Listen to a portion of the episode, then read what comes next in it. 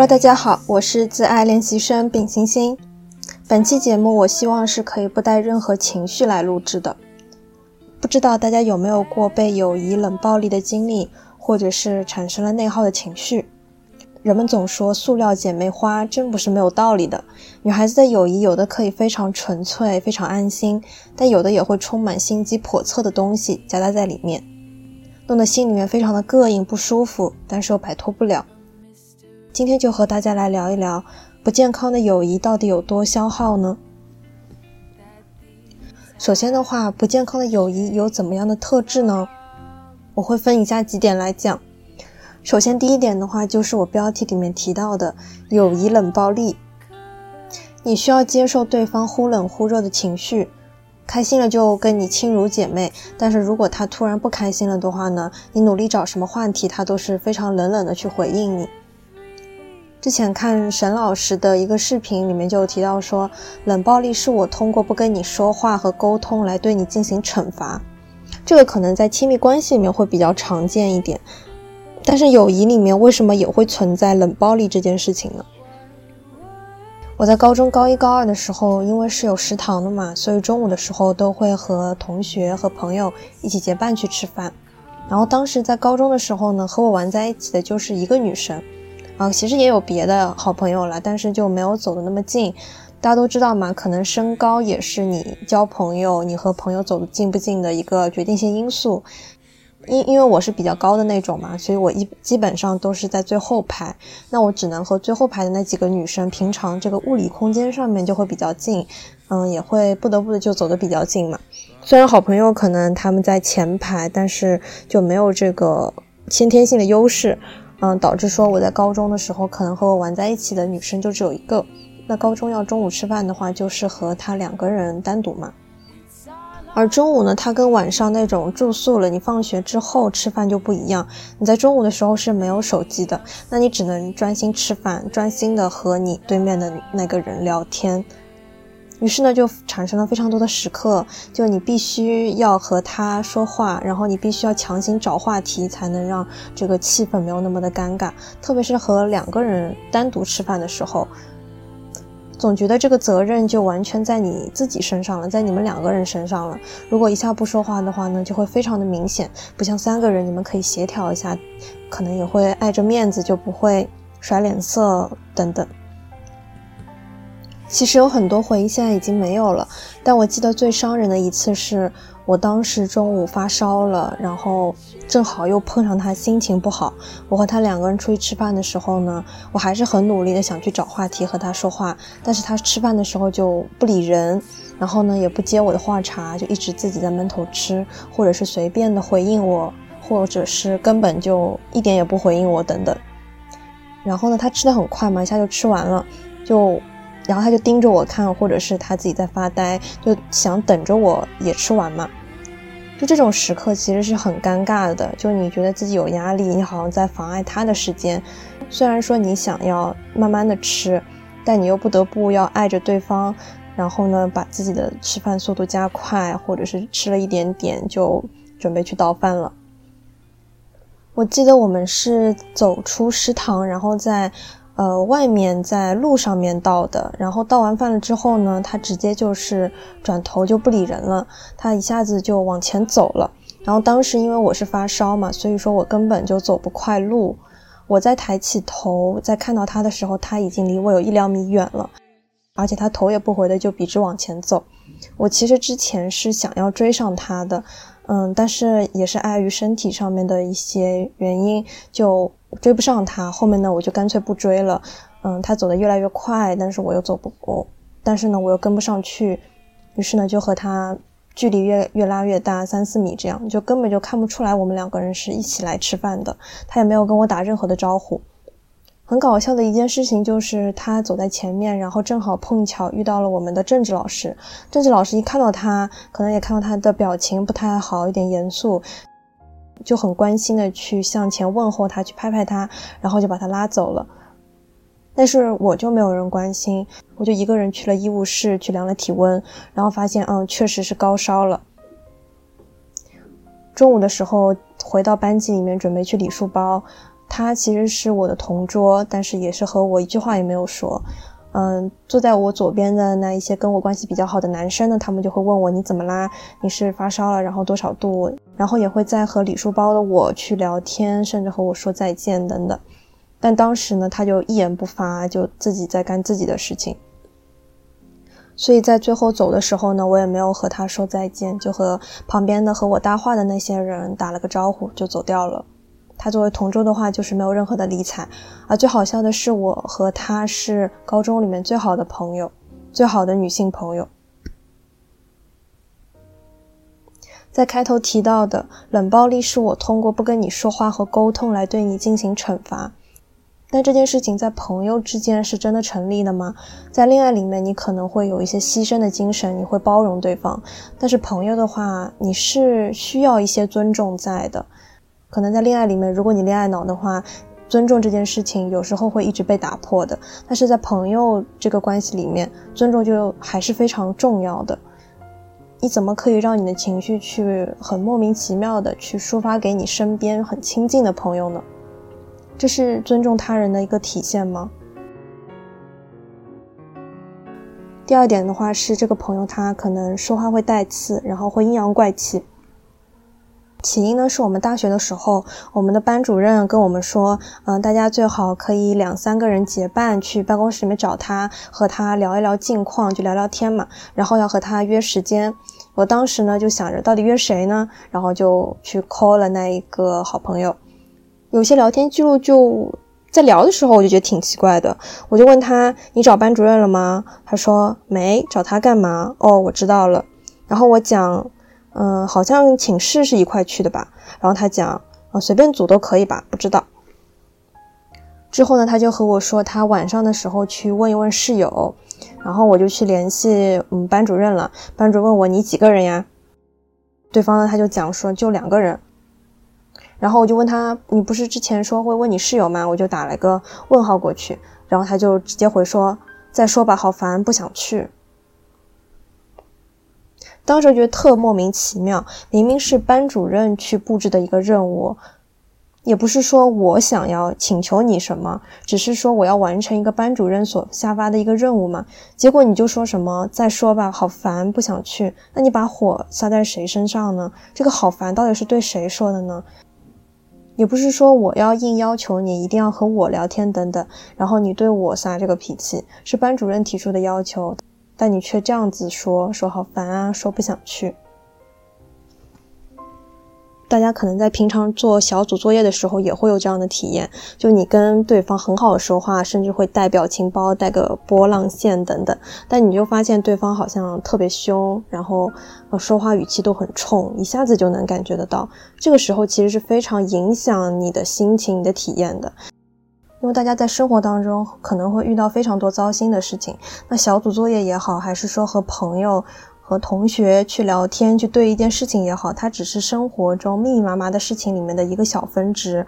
大家最好的做法就是相敬如宾嘛，大家都客客气气的去完成这个事情就可以了。包括说在工作里面也是的，大家为什么这么好沟通，这么脾气这么好的，每天都是仿佛戴了个面具一样在聊天，就是因为大家不想给对方去增加更多的情绪负担。没有任何的一个人可以为你的情绪去买单嘛。但这种说话带刺的阴阳怪气的人，他们可能就是无所谓这些事情，就是会把自己的自私去传递给身边的人，去传递给那一些无辜的人。第三点的话是，你可能会在自己的心里面和你的朋友去产生一种油然而生的攀比之心。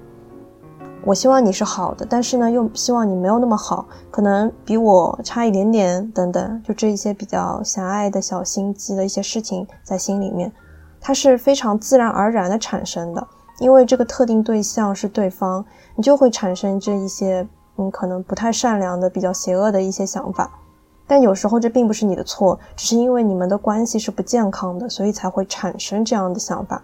而且我相信，说这样的想法产生是相互的，对方是如此，那你的心里面的话也会如此，这是一个非常神奇的磁场，一个氛围。而我希望你好，是我觉得作为朋友最基本的要求，不希望你好的人怎么可以成为亲密的朋友呢？有些就是非常双标的事情嘛。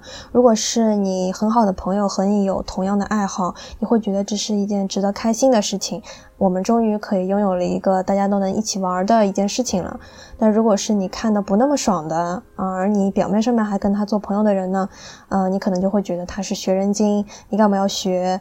呃，自己的一些爱好呢，把我都学过去，你是要 copy 我吗？等等，这些比较狭隘的想法产生。我想说的是，这些都不是凭空由来的，它肯定是因为这段关系的不好，才会产生这一些狭隘的想法产生。如果你也觉得你不喜欢自己这样子，那我会鼓励你，你可以把这段关系给斩断掉，因为你自己知道你本身不是这样的人嘛，你还是会有健康的关系的。那不健康的关系并不是你的错，而是因为这段关系本身它不值得你继续交往下去。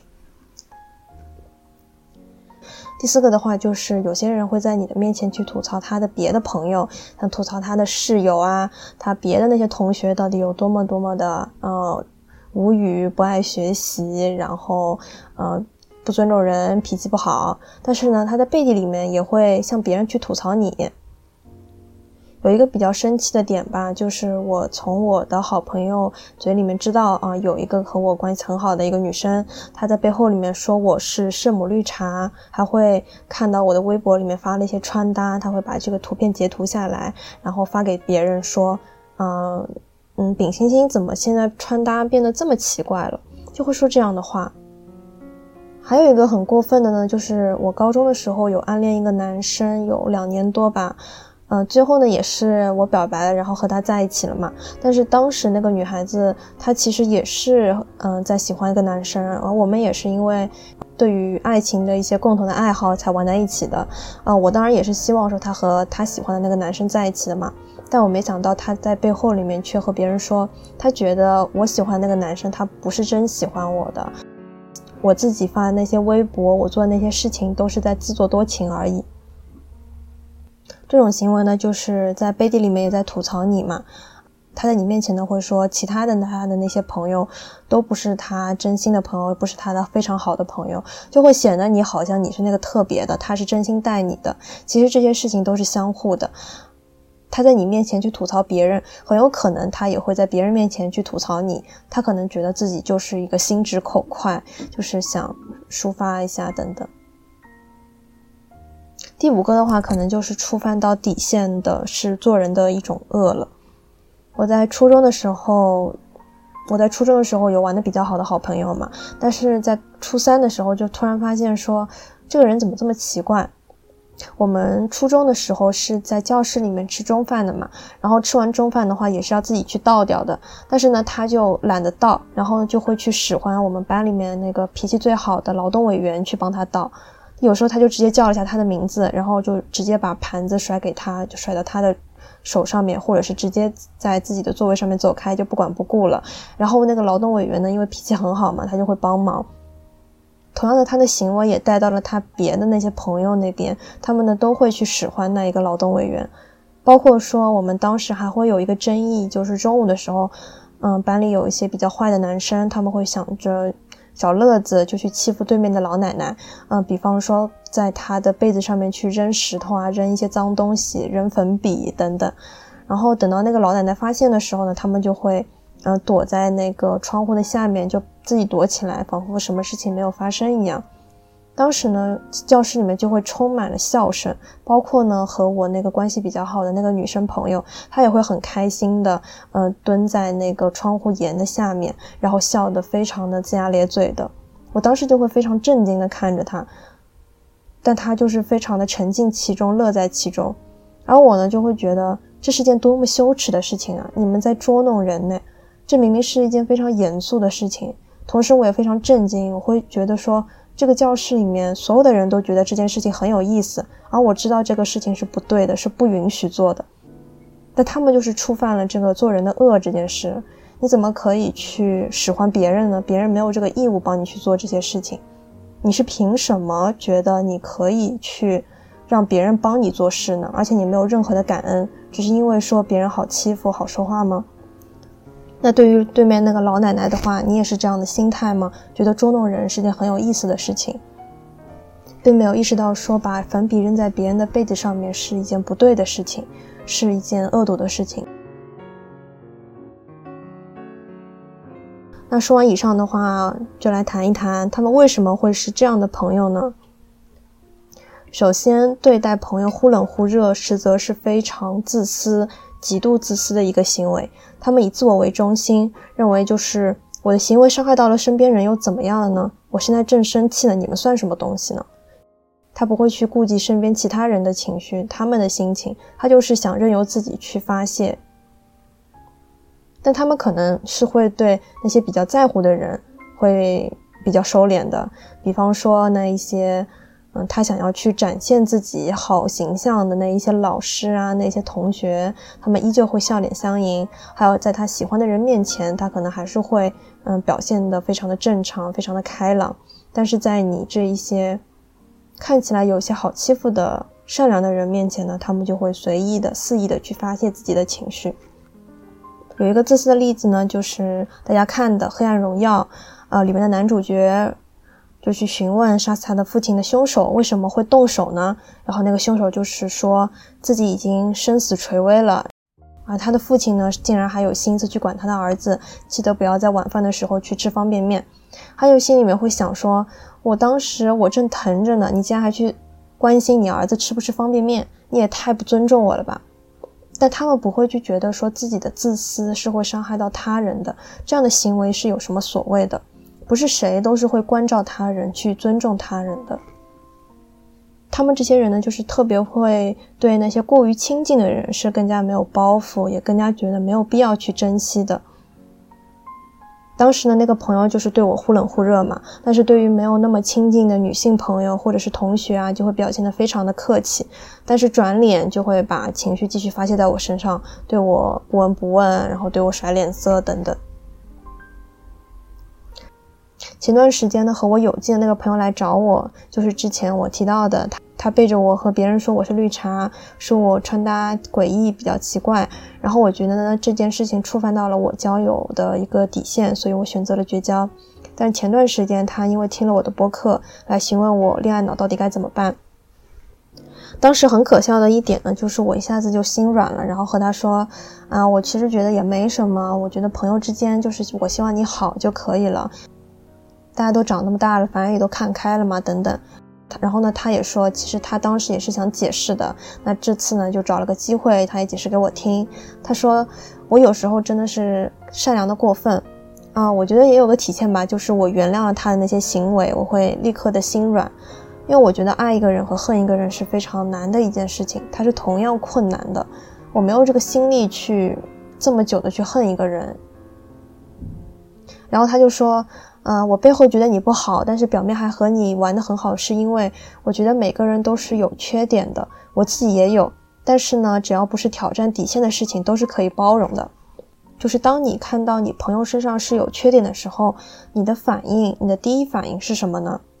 比如我这个朋友，他可能有一些恋爱脑，然后恰好如果当时我也对恋爱这件事情有一些不理智，有一些不清醒，那我会觉得说，哎呀，咱们俩惺惺相惜，咱们心里面想的事儿都能是相通的，我会觉得这个人在我眼里面更加真实了，就会觉得关系更近一点，他并非是一个很完美的一个人设。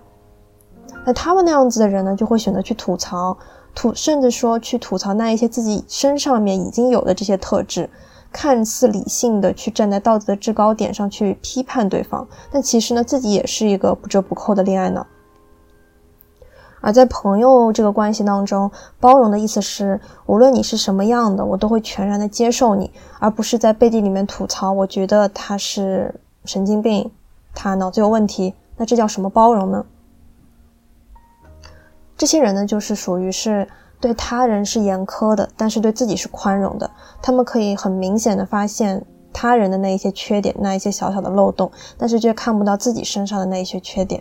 自己做了类似的事情呢，意识不到嘛？我们再绕回去他说的那句话，他觉得每个人都有缺点，我觉得自己也有，但只要不是挑战底线的事情，都可以包容。他这句话呢，也是围绕着他的视角、他的立场去说的。他言下之意可能就是我知道你是有缺点的，但是我不介意，我觉得我还是可以跟你当好朋友的。他并没有去说，嗯，我对这件事情感到抱歉，我对我向别人吐槽你这件事情感到抱歉，跟你去道歉，而只是说我知道你有缺点，但我不介意。他这个主体还是他本人，他还是非常自私的站在自己的立场上面去跟你说这句话。看起来好像是只要不是挑战底线的事情，我们都可以包容，都可以当好朋友。但其实也是他的立场上面去和你说这句话的，而他没有考虑的是对方是否会觉得他的这个行为、这个立场有没有去挑战到自己的一个底线。那别人为什么会要来包容你呢？包容这样子的你的一个态度呢？本质上来说，这些都是非常基本的做人问题。你是否有被教育不能自私到伤害别人？你是否知道朋友是不应该背后嘴人的？这是打破朋友之间信任这个底线的，而非你认为的能够成为你朋友的底线。就像你说的，你的那些缺点，我其实是可以包容的，这是你的底线。但是在很多人的底线里面，其实是需要信任的，而你就是非常明确的就踩中了这个底线。能够成为你朋友的底线，都是你站在自己角度去思考的问题。殊不知，你是否可以成为一个值得别人和你做好朋友的人呢？你是否有触犯到他人交朋友的一个底线呢？那么，现在善于友谊冷暴力的人过得怎么样呢？大家可能都想知道。也是我一开始提到的那个好朋友，嗯，他呢，当时不就是和我来咨询他为什么恋爱脑吗？嗯，其实我现在已经知道。呃，可能是猜出来了吧，就是他为什么他一直想要恋爱这一些逻辑等等。当时甚至想要大发慈悲，然后去小窗他，告诉他，去点醒他一下。不过之后在写这一期播客的稿子的时候，就会觉得，哎呀，越想越气啊，没有必要再去大发善心去点醒对方等等。我也不希望对方去改变什么事情。嗯，不过在这里呢，和大家分享一下，他到底是因为什么呢？可能有些事情就是一环扣一环的，因为他成为了那样子的一个会向对方、向别人、向自己的好朋友去抒发自己的一些坏情绪、去冷暴力的一个人，所以他其实身边是没有真心的、知心的好朋友的。脾气好的，就像我，也会跟他去绝交，但是他就是那种，如果对方和他绝交了，他又会想要把他求回来。但是求回来之后呢，他又会继续去释放自己的一些情绪，然后脾气好的人可能是会包容他的嘛，但是别人家又不是傻子，是吧？总之呢，还是会慢慢的离开他。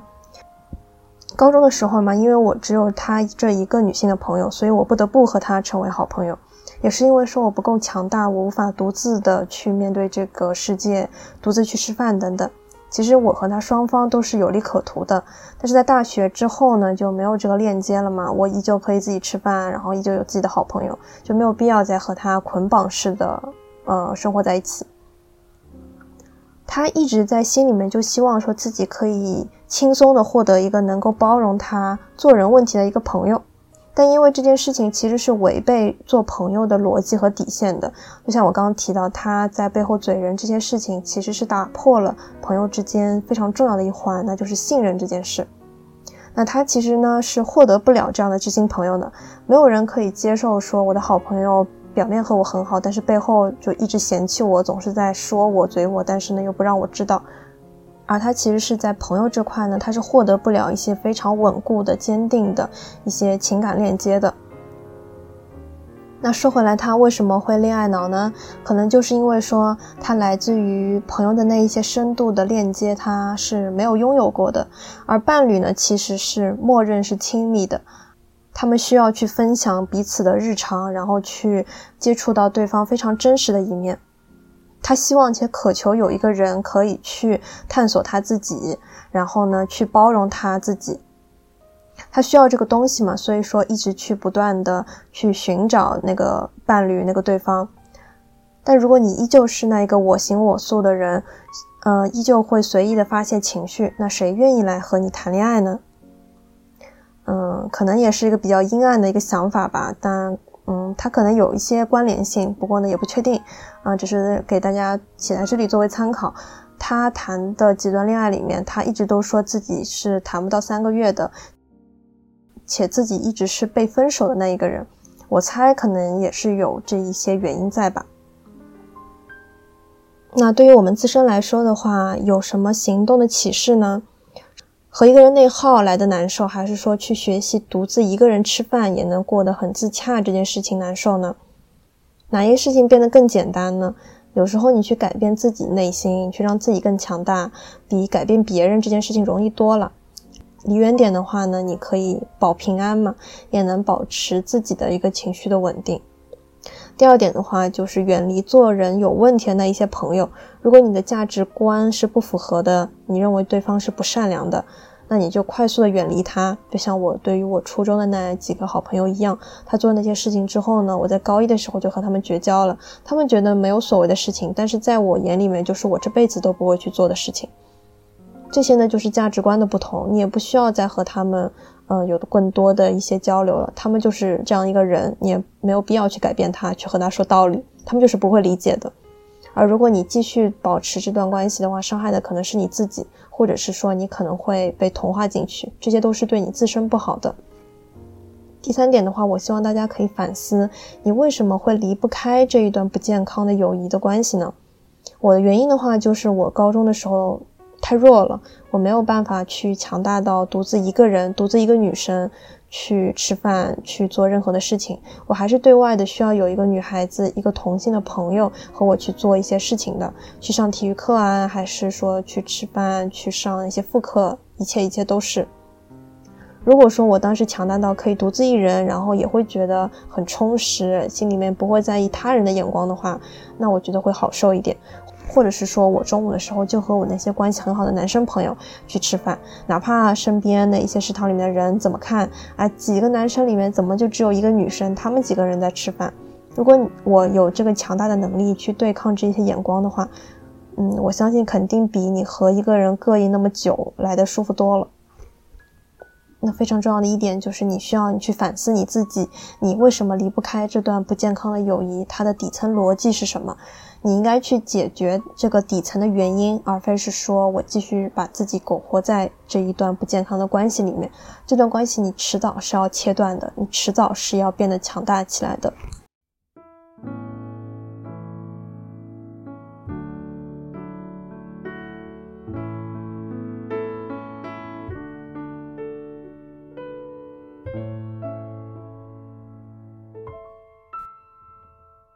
最后的话，欢迎你在评论区分享，你是否拥有过不健康的友谊呢？它是什么样子的呢？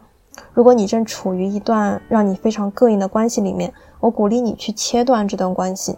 同时呢，你也要反思自己，明知道不健康，为什么还要继续？是什么原因呢？同时，你也可以在网易云音乐、QQ 音乐、苹果 Podcast 搜索“自爱练习生”找到我。欢迎你在苹果 Podcast 里给我打分。目前呢也已开通官方微博喽，会发一些日常还有碎碎念。直通车可以在播客的公告栏里面直接点击。如果想加入听友群的话，请添加微信小助手不上发条的拼音加一二零三，备注听友群即可。